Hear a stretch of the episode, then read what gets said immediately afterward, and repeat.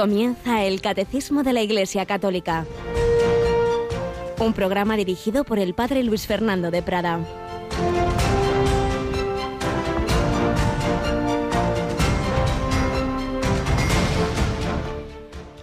Hubo un combate en el cielo. Miguel y sus ángeles combatieron contra el dragón, y el dragón combatió él y sus ángeles, y no prevaleció, y no quedó lugar para ellos en el cielo, y fue precipitado el gran dragón, la serpiente antigua, el llamado diablo y Satanás, el que engaña al mundo entero. Fue precipitado a la tierra y sus ángeles fueron precipitados con él. Alabados sean Jesús, María y José, muy buenos días mi querida familia de Radio María y especialmente felicidades a aquellos que tienen estos santos patronos, Miguel, Gabriel, Rafael, que los llevan en sus nombres o que tienen ese patrocinio, los grandes arcángeles que conocemos de una manera más particular porque la Biblia nos habla de ellos. Miguel, Miguel, ¿quién como Dios? Gabriel, la fortaleza de Dios, el mensajero, el embajador de la buena noticia, el comunicador, el gran periodista, el que anuncia que Dios quiere hacerse hombre en el seno de la Virgen María, Rafael, medicina de Dios. Pues sí, no nos olvidemos, el Señor no solo ha creado el mundo material y a, los hombres, que tenemos esa síntesis de cuerpo y espíritu, sino también espíritus puros, los ángeles, algunos de los cuales, todos ellos creados buenos, pero algunos de ellos rebelados contra Dios, pues se convierten en, en los demonios y por eso hay esa batalla y ese combate sigue. Así es, lo dice el Concilio Vaticano II, un drama, una lucha que atraviesa toda la historia. Por eso hay que estar atentos, no nos dejes caer en la tentación y líbranos del maligno. Pero en esa batalla contamos con los ángeles, acudamos a ellos. Por eso en las oraciones del cristiano, como tenemos en Radio María, pues es invocar ángel de la guarda, dulce compañía, no me desampares ni de noche ni de día. El día 2 de octubre celebraremos el ángel custodio, pero especialmente estos arcángeles, tenemos esa oración que León XIII pues compuso después de tener una visión tremenda en que vio que, que iba a extenderse de una manera especial los ataques del, del, demonio en la iglesia. Entonces esa oración, Arcángel San Miguel, defiéndenos en la batalla. Esta batalla de la que nos habla una de las lecturas que podemos tener en la misa de hoy del libro del Apocalipsis, de donde he leído algunos versículos. Sí, estamos en lucha y en esa lucha contemos. Para eso nos lo ha dado Dios. Todas las verdades de fe son para vivirlas. Y en la Santa Misa, acordaos que decimos cuando el santo con los ángeles y arcángeles y todos los coros celestiales, tronos, virtudes, etcétera, etcétera, contemos con ellos en esta lucha, en esta lucha en la que estamos llamados a ir madurando para la vida eterna, para el cielo. Bueno, pues precisamente todo el bloque anterior que estuvimos explicando en este programa, desde el pasado mes de octubre hasta, hasta finales de, de julio fue sobre la vida eterna. En muchos de esos programas me acompañaba quien está aquí ahora también, Yolanda Gómez. Buenos días, Yoli. Muy buenos días, padre. Bueno, pues ahí estuvimos viendo esos últimos artículos del credo, ¿verdad? Creo en la resurrección de la carne y en la vida eterna, pues todo un curso, todo un curso, esas verdades tan importantes, como muchas preguntas que hubo, pues lo típico sobre la resurrección, sobre el purgatorio, sobre los difuntos. Bueno, pues ya tenemos todo recopilado, lo hemos eh, anunciado, parece que fue el pasado viernes, pero en esta hora creo que todavía no, así que si te parece, ponemos esa cuña que nuestra compañera Mónica ha preparado para recordar que ya está la recopilación de todos estos meses de explicaciones. Vamos a escucharlo. Creo en la resurrección de la carne y la vida eterna. Son los dos últimos artículos del credo que el padre Luis Fernando de Prada ha explicado a lo largo de 90 programas sobre el catecismo de la Iglesia Católica. El sentido de la muerte y cómo prepararnos a ella. El juicio particular y final. El cielo, purgatorio e infierno.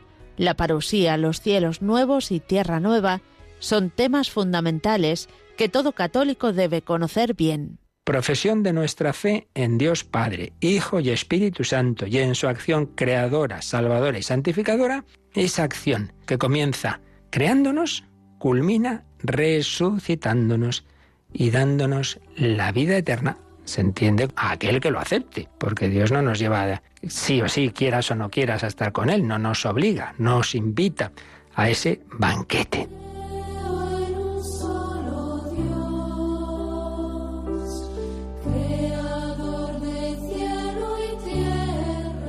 ¿Qué ocurre con nuestra alma entre la muerte y la resurrección final? ¿Qué relación podemos tener con los difuntos? ¿Cómo se explican el purgatorio y las indulgencias? ¿Cómo resucitaremos? Son algunas de las preguntas que frecuentemente nos hacemos y que son abordadas en estos programas junto a testimonios de cristianos que afrontaron su muerte con alegría y esperanza. Y decía Benedicto XVI, esto es el purgatorio, un fuego interior la santa habla del camino de purificación del alma hacia la comunión plena con Dios, partiendo de su experiencia de profundo dolor por los pecados cometidos frente al infinito amor de Dios.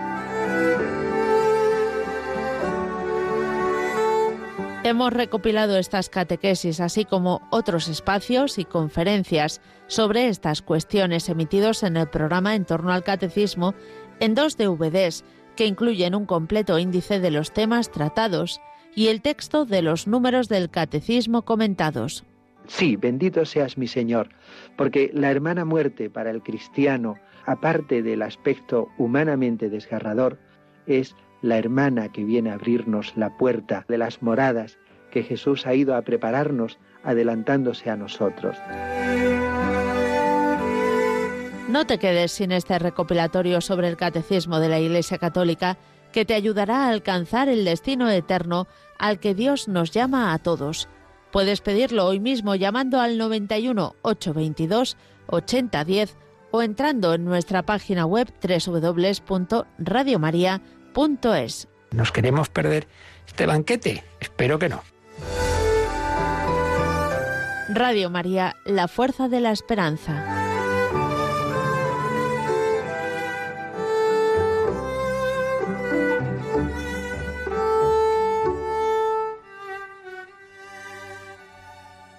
La fuerza de la esperanza, llamados a la vida eterna y en este combate contamos con la ayuda de los santos ángeles y arcángeles. Y cuántos hermanos nuestros han hecho ya ese camino, algunos pues habiendo estado apartados del Señor. Por eso, eh, después de esta entradilla tenemos siempre esta primera sección testimonial que estamos tomando ahora de este librito del padre Tomás Álvarez, 15 testigos, personas que no siempre empezaron bien el camino, pero que lo acabaron bien. Y seguimos con la historia de este militar polaco al que canonizó su compatriota San Juan Pablo II, Rafael Kalinowski.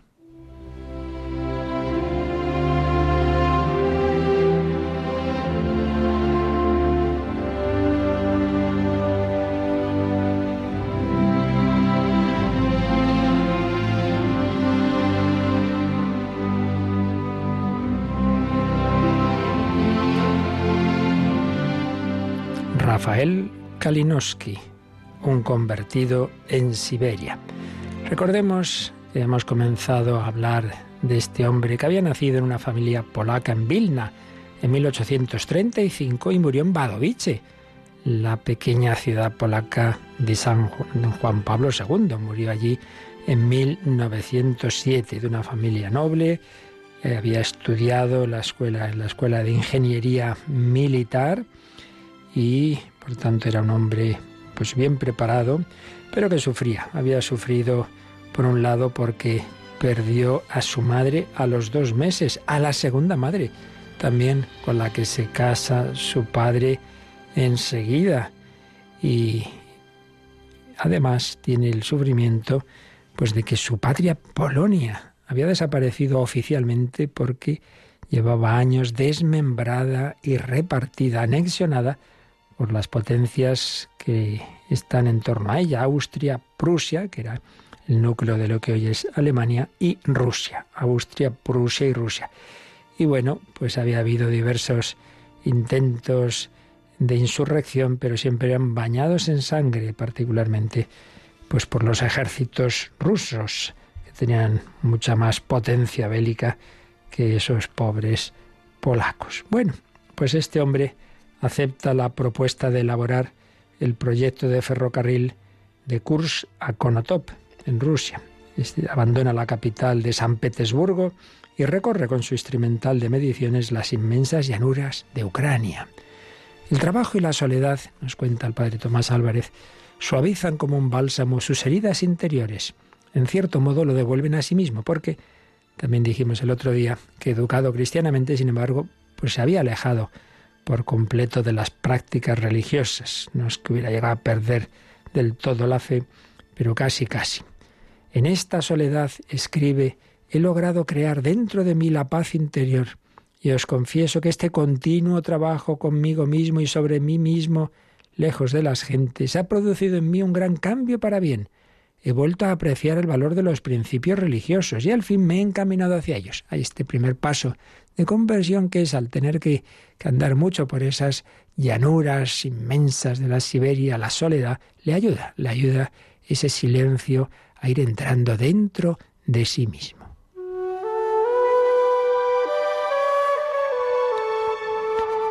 Siguiente paso. Intenta dar un paso de regreso decisivo, confesarse. Pero resulta que cuenta esto. Al pasar por primera vez junto a la iglesia de San Stanislao, me vino la idea de entrar. Me arrodillé cerca del confesionario, pero por desgracia estaba vacío y no había nadie en la iglesia. Después comencé a llorar. Una profunda nostalgia invadió todo mi ser. Mira qué mala pata. No había sacerdote ahí en el confesionario. Qué importante es esa referencia, esa poder encontrar fácilmente al sacerdote que muchas veces la persona en ese momento está buscando. Pero tuvieron que sobrevenir acontecimientos más lacerantes, capaces de remover el subsuelo de su alma. Hay una nueva insurrección sangrienta de polacos y lituanos. Él había regresado a Brest con uniforme militar, es oficial de Estado Mayor. De todas partes le llegan noticias sombrías, derrotas y condenas a muerte de los insurrectos. Él está convencido de la inutilidad de la insurrección, conoce bien el potencial bélico del ejército ruso.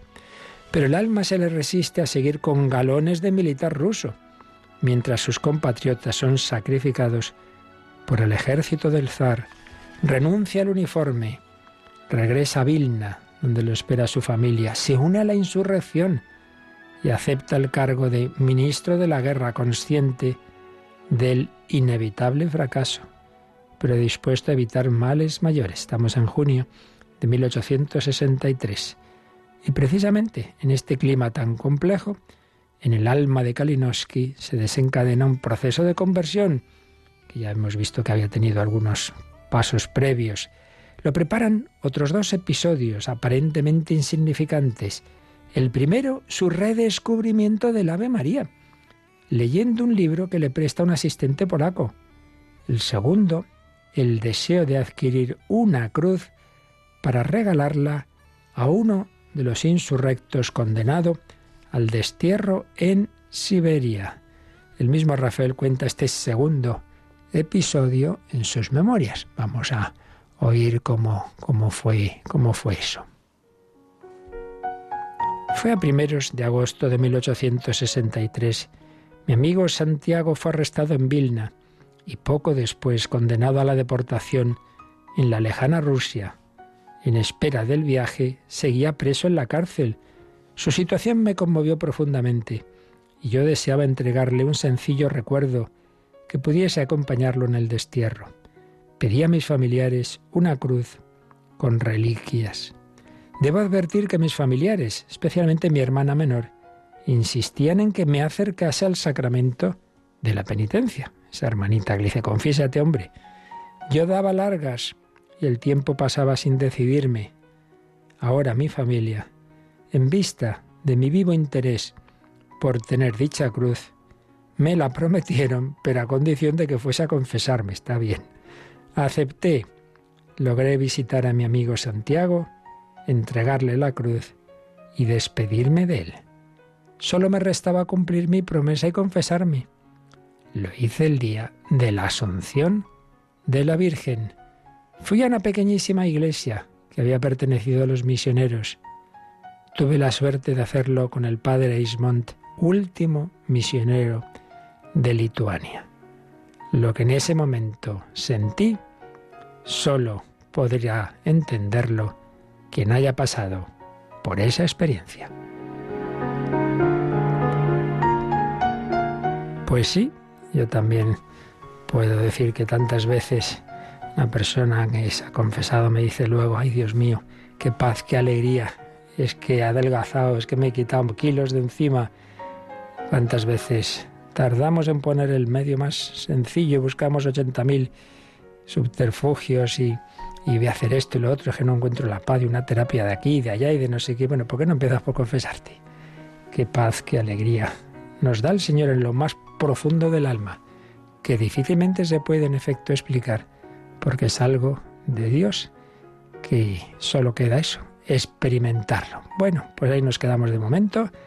Este hombre había vuelto a la unión con el Señor preparada por diversos acontecimientos, algunos de ellos, como veis, dramáticos, esas luchas y esas muertes, esas condenas, pero Dios saca bien de todo.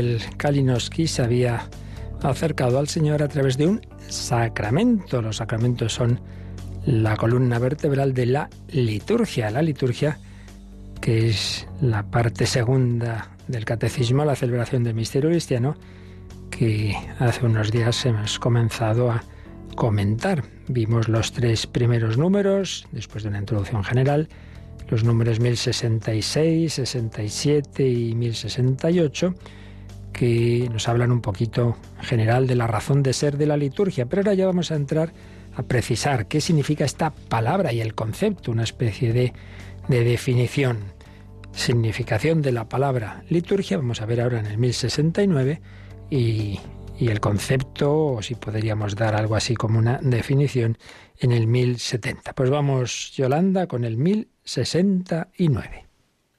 La palabra liturgia significa originariamente obra o quehacer público, servicio de parte de y en favor del pueblo. En la tradición cristiana quiere significar que el pueblo de Dios toma parte en la obra de Dios. Por la liturgia, Cristo, nuestro Redentor y sumo sacerdote, continúa en su iglesia, con ella y por ella, la obra de nuestra redención. Pues ahí tenemos ya un primer paso para que entendamos la liturgia muchas veces, el, ver la etimología de las palabras, nos ayuda. La palabra liturgia, nos ha dicho el catecismo, originariamente, esto viene del griego, es una palabra griega, significa obra o quehacer público. Pues lo que se hacía en, en la sociedad griega, donde ya digo viene la palabra, hacia ese nivel público, servicio de parte del pueblo o en favor del pueblo. Pero luego en la tradición cristiana, pues ese pueblo es el pueblo de Dios, el pueblo de Dios que toma parte en la obra de Dios. Esto de la obra de Dios, una expresión que dice Jesús, aparece en Juan 17, 4. Y la clave es la última frase, que luego ya la desarrollaremos cuando veamos el concepto. Por la liturgia, Cristo, nuestro Redentor y sumo sacerdote, continúa en su iglesia, con ella y por ella la obra de nuestra redención. Esto es lo fundamental, que ya digo, lo, ya lo vimos un poco en la introducción y lo vamos a desarrollar enseguida, que Cristo siempre es, Él es el protagonista. La liturgia no es cosa nuestra que hacemos nosotros como nos parece, sino que nos asocia el sacerdote verdadero y principal, que es Jesucristo, nuestro redentor y sumo sacerdote. Pero Él continúa, continúa la obra de nuestra redención, ella la realizó, pero ahora tiene que ir, eh, a lo largo de la historia, se tiene que ir aplicando, ofreciendo a cada persona. Por ejemplo, esa redención que obtiene el perdón de nuestros pecados, la recibió personalmente Rafael Kalinowski en ese momento en que se confiesa. Sí, el perdón estaba ofrecido, pero no basta el Señor lo ofrezca, de falta que tú lo cojas, claro. Alguien te quiere perdonar, pero tú no estás dispuesto, tú no te arrepientes, tú, pues claro, pues no, no basta que, que el otro quiera. Cristo, nuestro Redentor y sumo sacerdote, continúa en la Iglesia la obra de nuestra redención, ¿sí? Cristo vivo Cristo resucitado y vivo, que es contemporáneo de todos los hombres y que nos comunica el Espíritu Santo, continúa esa obra, se, se, anuncia a través de su cuerpo místico, que es la Iglesia, se anuncia y se hace eficaz y comunica esa gracia de Dios, que es la participación del Espíritu Santo en cada uno de nosotros, pero repito, con, contando con nuestra colaboración, con nuestro sí. Pero vamos a precisar un poquito más lo que significa esta palabra liturgia, porque repito, siempre el conocer las palabras pues ayuda un poquito a entender los conceptos. Estamos usando varios manuales, varios libros, varias grandes obras de estos temas y para esto vamos a tener presente la liturgia de la Iglesia, teología, historia, espiritualidad y pastoral por Monseñor Julián López Martín, un gran conocedor de la liturgia, ya hacía muchos años, yo recuerdo haberle oído algunas conferencias, pero luego lo hicieron obispo de Ciudad Rodrigo, de Zamora, bueno, pues él tiene un manual estupendo, muy usado por los profesores de liturgia, y aquí vamos a, ver cómo nos sintetiza esta palabra. Etimología. Bueno, liturgia. Esta palabra está formada por dos, tiene dos raíces. La raíz leit, leos, laos, que es pueblo, laos, el pueblo popular, y ergon, que es obra. Por tanto, estamos hablando de obra del pueblo, mm, algo, una acción que tiene un origen o un destino popular, eh, algo, pues eso, de tipo público. Eh, ese es el origen, obra pública, diríamos hoy, ¿no? Pues con el tiempo se concretó, o se, normalmente era un servicio oneroso en favor de la sociedad, un servicio público. Pero cuando este servicio afectaba al ámbito religioso, ¿a qué se refería? Al culto oficial de los dioses. Estamos, repito, en ese mundo pagano griego. Bien, esta es la, la etimología de la palabra. Pero ya sabéis que la Biblia, el Antiguo Testamento, que se escribe obviamente en hebreo, se tradujo al griego. Y concretamente hay una famosísima traducción que se hace en Alejandría, que es llamada como la de los 70, porque ahí se habla que eran 70 sabios que la tradujeron. Bueno, entonces, al traducirla al griego, es cuando van a usar esta palabra, esta palabra bien como verbo, leiturgeo, bien como sustantivo, liturgia, eh, palabra que van a aparecer 100 veces el verbo, más o menos, 400 el sustantivo, en esa versión. ¿Y a qué, mm, a qué le aplicaban esta palabra eh, en esa, esa traducción? Pues concretamente al servicio que hacían los sacerdotes y los levitas en el templo. El servicio cultual del Dios verdadero, de Yahvé, realizado en el santuario por los descendientes de Aarón y de Leví. Para ese culto oficial, para cuando los libros del Antiguo Testamento hablaban de ese servicio de los sacerdotes y levitas, la traducción griega va a usar esta palabra que habían cogido del mundo griego. Y en cambio, cuando se está hablando del culto no oficial, digamos, no de los sacerdotes, no de los levitas, el culto del pueblo de Dios, ahí usaban las palabras latreia o latreía y doulía. Latreia nos suena porque ahí viene eh, idolatría, por ejemplo, latría, latría, culto de latría, significa adoración adoración. El pueblo adora a Dios, aunque no sea en el templo ni sea un sacerdote el que está dirigiendo eso, ¿no? Pues todos, todos tenían que adorar a Dios. Idulía, honor, reverencia. Esta palabra la usamos luego nosotros cuando decimos que el culto de la tría se reserva solo a Dios, a Jesucristo, a la Eucaristía, en cambio el culto de Idulía es el culto para los santos. y también solemos decir, distinguir dentro de los santos, pues claro, la reina de todos los santos, que es la Virgen María, ahí hablamos de culto de hiperdulía, un honor especial, una reverencia especial. Pero bueno, esto simplemente que me viene ahora a la mente. Pero nos quedamos con esto, ¿no? Que al traducir del hebreo lo que se refiere al culto de Dios se distinguía. Si era el servicio del culto que hacían en el santuario los sacerdotes, entonces sí usaban la palabra liturgia, pero si se refería al pueblo, pues distinguían y usaban la trella o, o dulía. Bueno, esa traducción ya supone una interpretación, una interpretación, esa distinción. Y vamos ya al griego bíblico del Nuevo Testamento. No nos olvidemos que el Nuevo Testamento es escrito en griego. ¿Y por qué? Dirá alguno, bueno, pues porque era un poco la lengua universal del momento. Se, hablaba más que el latín. Creo que porque, claro, Alejandro Magno había extendido tanto, ¿verdad? Esas conquistas de, su, de su, Grecia, que, que, bueno, pues había extendido mucho el griego y, era, la, era como diríamos hoy el inglés, ¿no? El inglés como un idioma muy universal y entonces el Nuevo Testamento es escrito en griego. Entonces, ahí aparece poco. En la palabra liturgia aparece poco. Ya veremos por qué. Desde luego no aparece casi nunca, salvo en un pasaje quizá como sinónimo de culto cristiano. Tiene diversos sentidos en el Nuevo Testamento. Sentido civil, este que decíamos originariamente del mundo griego, servicio público oneroso, como en el griego clásico, también sentido de culto sacerdotal y levítico del Antiguo Testamento. Esto aparece en algunos pasajes y desde luego la carta a los hebreos lo aplica a Cristo. Esto que, que hemos visto que nos recuerda el catecismo, que es el sumo sacerdote. Eso está muy desarrollado en la carta a los hebreos. Pero también tiene el sentido de culto espiritual. Esto lo veremos en el siguiente número del catecismo.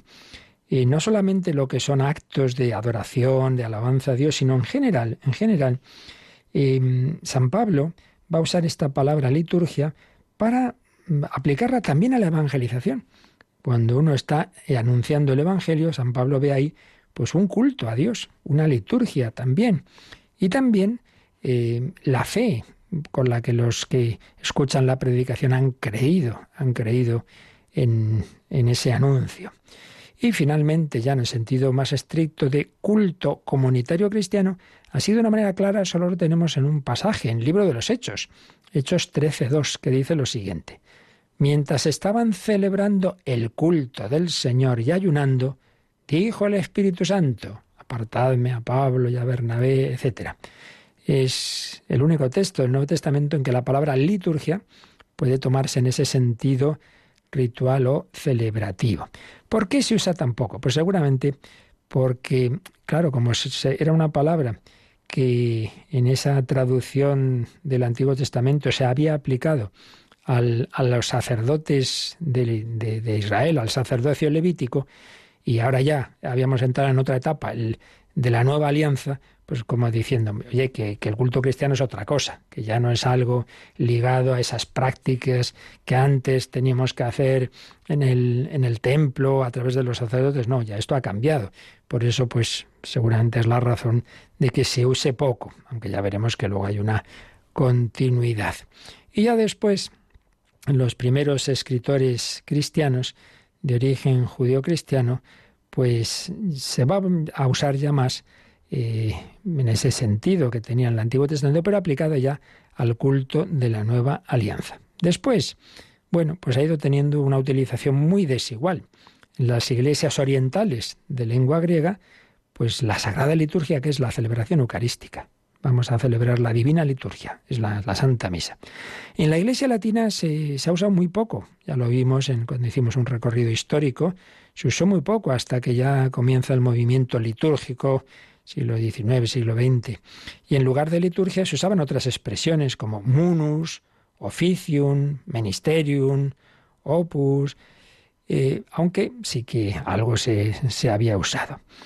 Eh, a partir del, siglo XVI empieza a usarse en, en, algunos libros, pero como explicación de los ritos de la Iglesia. Por tanto, tenía un, un sentido de ritual, de ceremonia, hasta que, como digo, pues ya en el siglo XIX empezó a usarse en el sentido que tiene hoy día. Lo que es verdaderamente la liturgia, que es lo que enseguida pues vamos nosotros a, precisar. Pero vamos primero pues también a decir al Señor que con unas palabras otras, que son lo de menos, lo importante es que le demos gloria al Señor con toda nuestra vida, que lo alabemos, que, que todo lo que hagamos sea para su gloria, que a Él, que a Él sea la gloria.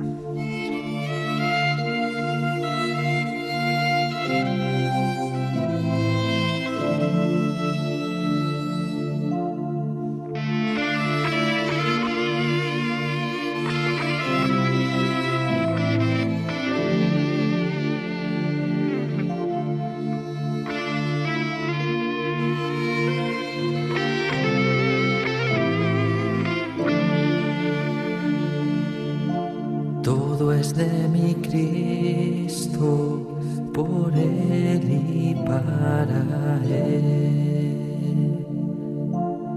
Todo es de mi Cristo, por Él y para Él. A Él se alaba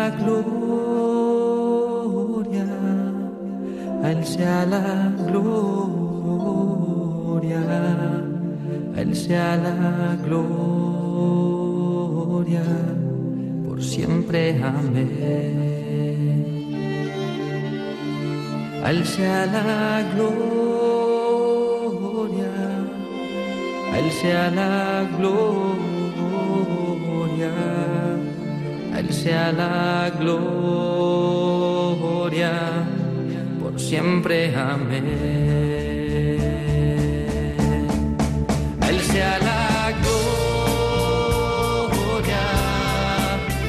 A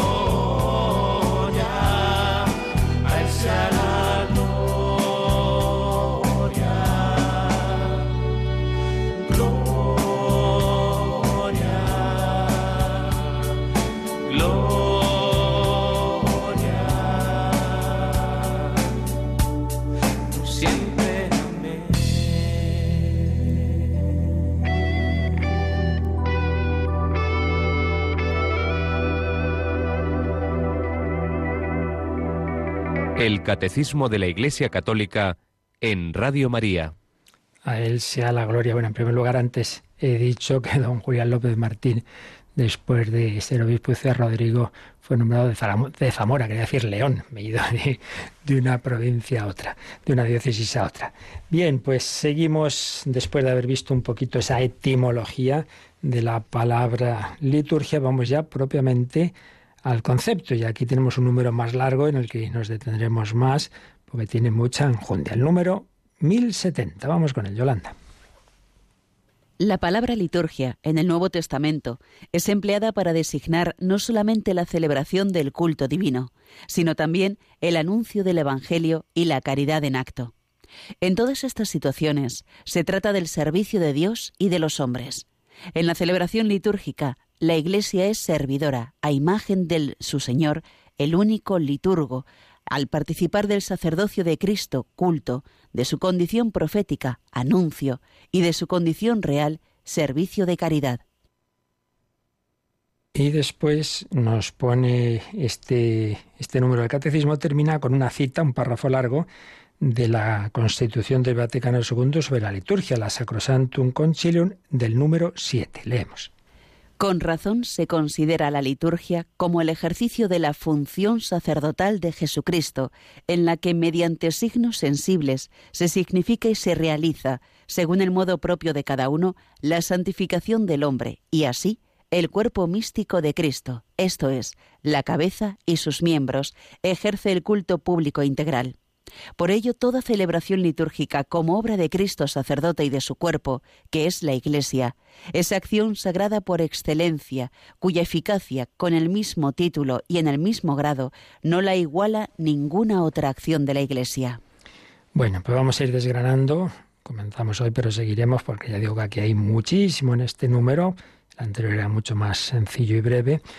Eh, viendo pues eso, lo que es realmente la liturgia, que en buena medida lo fuimos explicando en la introducción general que hicimos a esta segunda parte del catecismo, pero lo hicimos de una manera, digamos, más histórica, como se había ido desarrollando en la historia, sobre todo en los últimos tiempos, ese movimiento litúrgico. En primer lugar, este número del catecismo nos pone diversas, diversos empleos de la palabra liturgia en el Nuevo Testamento, que ya habíamos anticipado un poco en el número anterior, y nos pone diversas citas bíblicas del Nuevo Testamento. Entonces vamos a leerlas. Dice, la palabra liturgia en el Nuevo Testamento es empleada para designar no solamente la celebración del culto divino, y ahí nos pone dos citas, Hechos de los Apóstoles 13.2 y Lucas 1.23.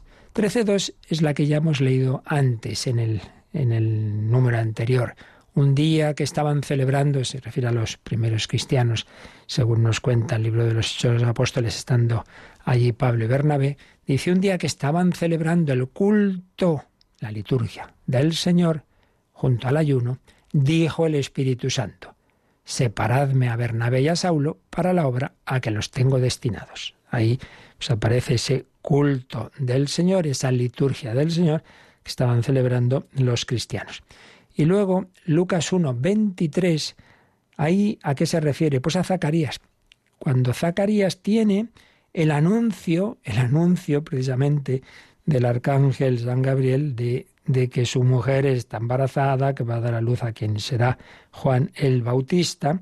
Entonces Zacarías era un sacerdote y entonces se dice que, estaba allí, ¿no? Y dice, cuando terminaron los días de su servicio litúrgico, regresó a su casa. Por tanto, ahí vemos el sentido que decíamos antes del culto oficial del pueblo de Israel a través de sus sacerdotes. Primer sentido en el Nuevo Testamento, pues propiamente ese culto divino. Después, como ya dijimos también, San Pablo va a usarlo en un sentido más amplio y ahí entra a anunciar el Evangelio.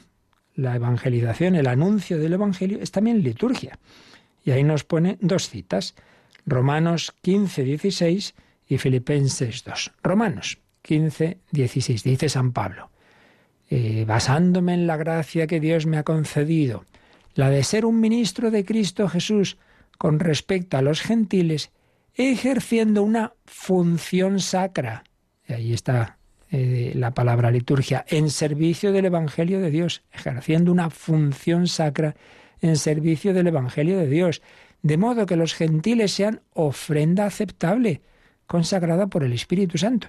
Lo que hacemos en la Santa Misa, de, ejercer la liturgia ofreciendo el pan y vino, pues con la predicación Pablo hace una liturgia ofreciendo a esas personas que se están convirtiendo, a esos gentiles, para que sean ofrenda aceptable, y consagrada por el Espíritu Santo.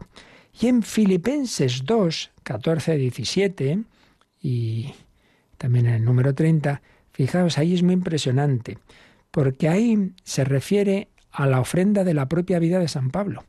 San Pablo dice, si yo me, ofrezco al Señor, si yo muero por el Señor, eso también va a ser una liturgia. Dice así, eh, y si además mi sangre es derramada en libación, la libación era un, rito en la que se derramaba la sangre de un animal, dice, si además mi sangre es derramada en libación sobre el sacrificio y liturgia, o sacrificio litúrgico, podemos ver diversas traducciones, pero está ahí esa palabra.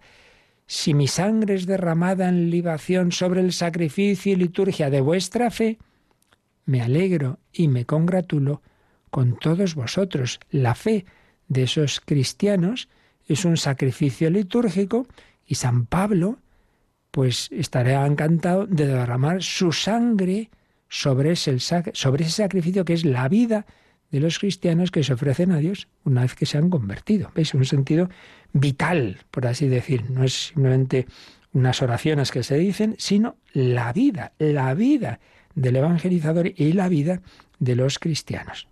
Culto explícitamente, anuncio del Evangelio. Y tercero, también lo usa para la caridad, para cuando ejercemos la caridad, aquella colecta que San Pablo hizo para llevar ayuda a los pobres de Jerusalén, pues también para la caridad en acto va a usar eh, palabras que tienen que ver con la liturgia.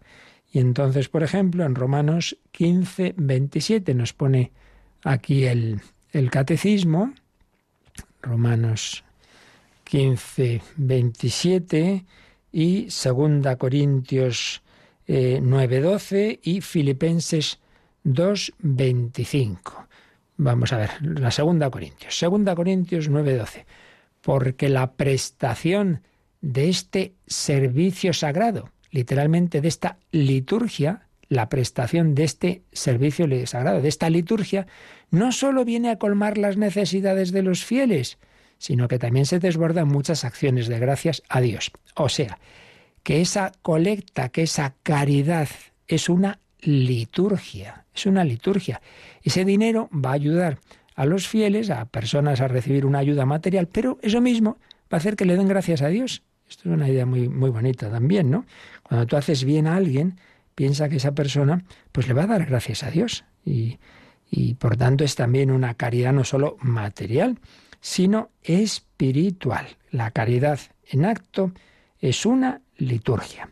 Pues bien, sea en el sentido ese de, propiamente el culto, sea de, de, la evangelización, sea de la caridad, pues se va a usar la palabra liturgia, o más o menos esa raíz, en el griego del Nuevo Testamento. Y entonces nos ha dicho el Catecismo, el 1070, que en todas esas situaciones se trata del servicio de Dios y de los hombres. Si hemos dicho que liturgia siempre tiene que ver con algo público, pues sí, un servicio público, el servicio de Dios y de los hombres. Y es que la Iglesia es, sigue diciendo el catecismo, servidora, servidora a imagen de su Señor, el único liturgo, el único liturgo verdadero que es Jesucristo, el sumo y eterno sacerdote. La Iglesia es servidora a imagen de su Señor, el único liturgo, del cual ella, de ese, de ese servicio de Jesucristo, participa en su sacerdocio en el culto, anuncio y servicio de la caridad. Y aquí, al hablar del único liturgo con mayúscula, porque es Jesucristo, nos cita la carta a los hebreos. Bueno, podríamos leerla prácticamente entera, pero en concreto nos cita el capítulo 8. Vamos a leer algunos versículos de este capítulo 8 de la carta a los hebreos, muy importante para todo este tema. Tenemos un sumo sacerdote tal que se sentó a la derecha del trono de la majestad en los cielos él es ministro del santuario y de la tienda verdadera que construyó el Señor y no un hombre. ¿Veis? Está escribiendo a judíos que se han convertido al cristianismo y claro, tienen en la cabeza pues el templo de Jerusalén, los, el sumo sacerdote, lo que ahí se hacía y dice, sí, sí, pero es que todo eso era un anuncio del verdadero sumo sacerdote, que es Jesucristo, del verdadero templo, que es el cielo, del verdadero sacrificio, que es su propio cuerpo y sangre, etc. Él es ministro de ese santuario porque todo sumo sacerdote es instituido para ofrecer dones y sacrificios. Todo sacerdote ofrecía sacrificios. Bueno, pues también Jesús tiene algo que ofrecer. ¿El qué? Pues a él mismo. Seguramente que si él estuviera en la tierra, ni siquiera sería sacerdote, pues hay ya otros que ofrecen dones según la ley y ofician en un culto que es imagen y sombra de lo celestial. El culto del Antiguo Testamento era pues una imagen, una sombra conforme se lo ordenó Dios a Moisés cuando éste iba a construir el tabernáculo. Mira, lo harás todo conforme al modelo que te ha sido mostrado en el templo. Pero ahora, Él, Jesús, ha obtenido un ministerio tanto más excelente cuanto que es también mediador de una alianza superior. Hemos entrado en el culto de la nueva alianza. Así pues, pues uso de esta palabra liturgia en el Nuevo Testamento, en la que sí, un poco, a veces se usa todavía como en el Antiguo, para lo que era el culto propiamente dicho de las esas celebraciones, pero tiene un sentido más amplio que incluye el anuncio del Evangelio e incluye la caridad, pero siempre teniendo presente que el que realmente importa en todo ello es Jesucristo. Claro, por eso San Pablo dirá, no soy yo quien vive, es Cristo quien vive en mí. Es el Señor el que verdaderamente eh, da fruto a lo que hacemos, todo lo que hacemos en la iglesia, si sirve para algo, es en tanto en cuanto los sarmientos están unidos a la vid, si no, pues no sirve de nada. Por eso Jesucristo es el que a través de mis palabras puede tocar tu corazón. Sí, Él me pide que yo anuncie, pero solamente Él puede hacer que tú te conviertas. Jesucristo es el que a través de mis obras de caridad, pues manifieste, realmente mueva que eso sea caridad, que no sea simplemente activismo. Por eso necesitamos unirnos al Señor y Jesucristo es el verdadero liturgo, el que da culto al Padre. Y aquí, pues vamos a ir profundizando poco a poco, antes de seguir en el concepto propiamente de liturgia, dado que esto tiene mucho que ver con esa otra palabra del culto, vamos a ver lo que significa. Y volvemos de nuevo a la obra de Monseñor Julián López Martín, que nos recuerda que hoy día muchas veces esa palabra culto, el culto, el culto divino se nos hace un poco antipática. ¿Por qué?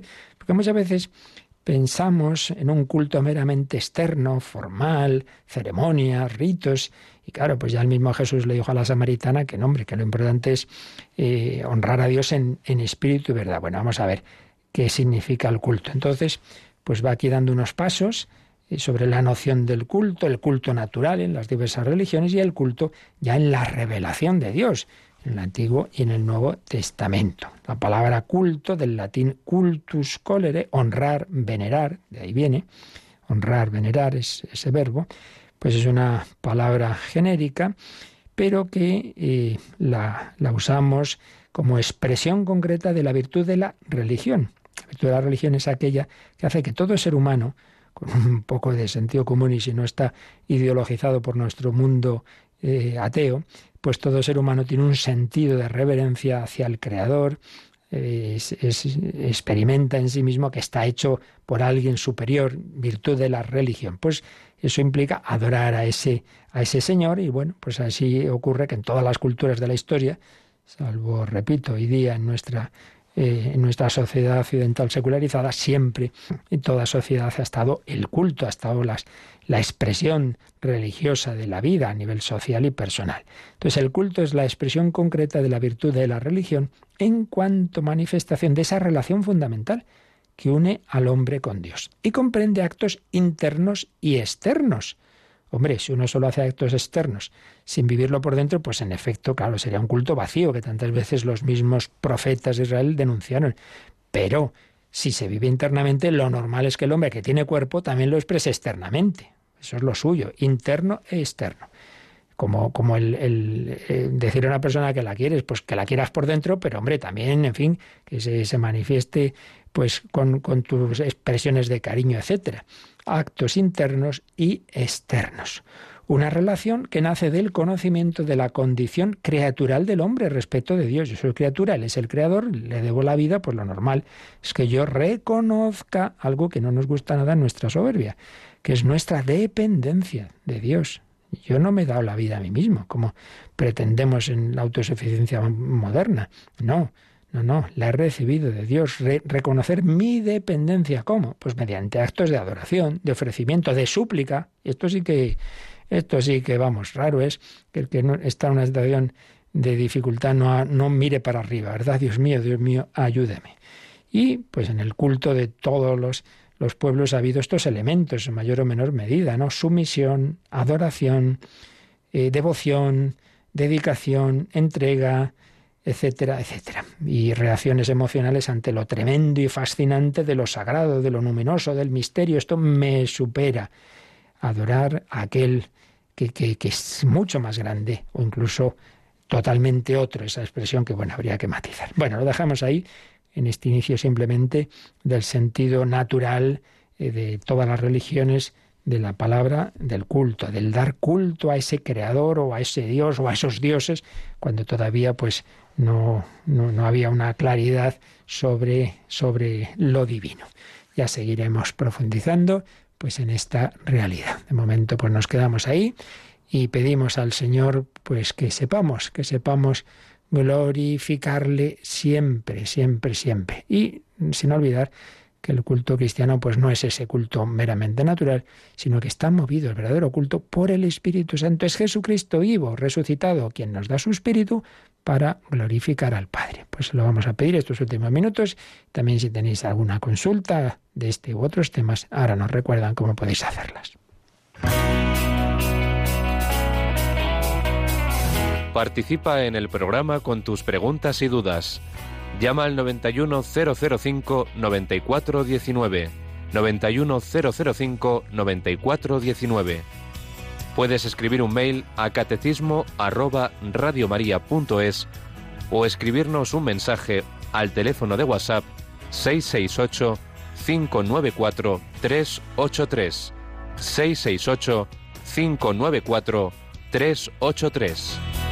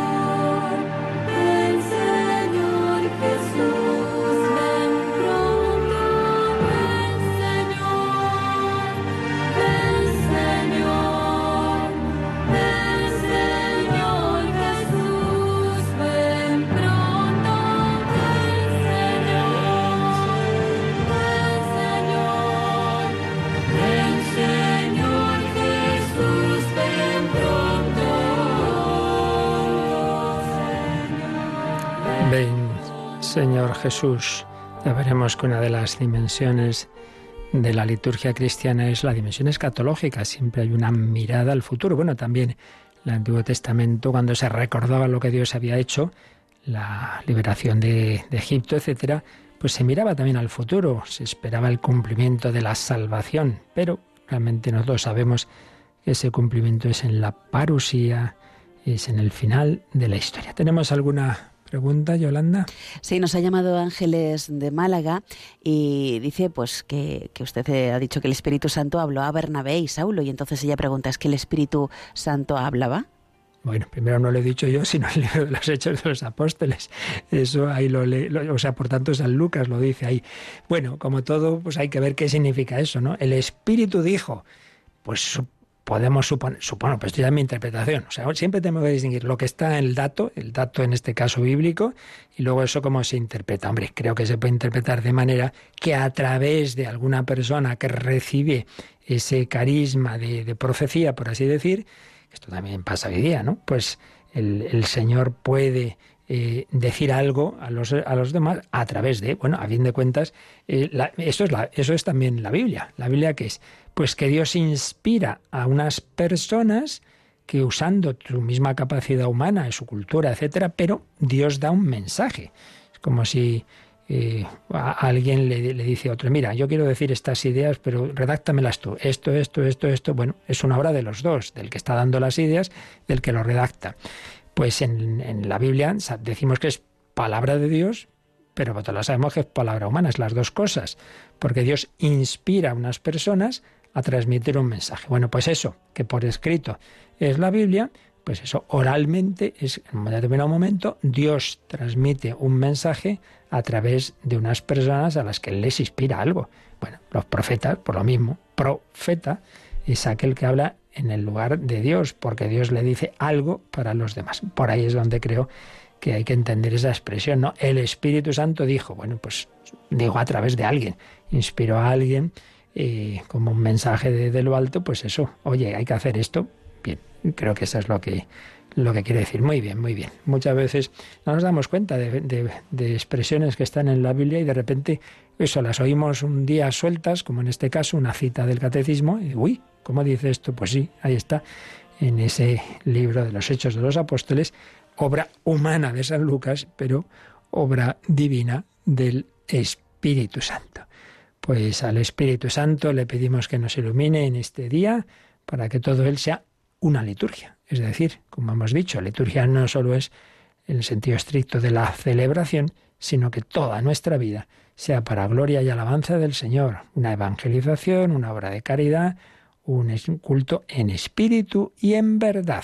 La bendición de Dios Todopoderoso, Padre, Hijo y Espíritu Santo, descienda sobre vosotros. Alabado sea Jesucristo.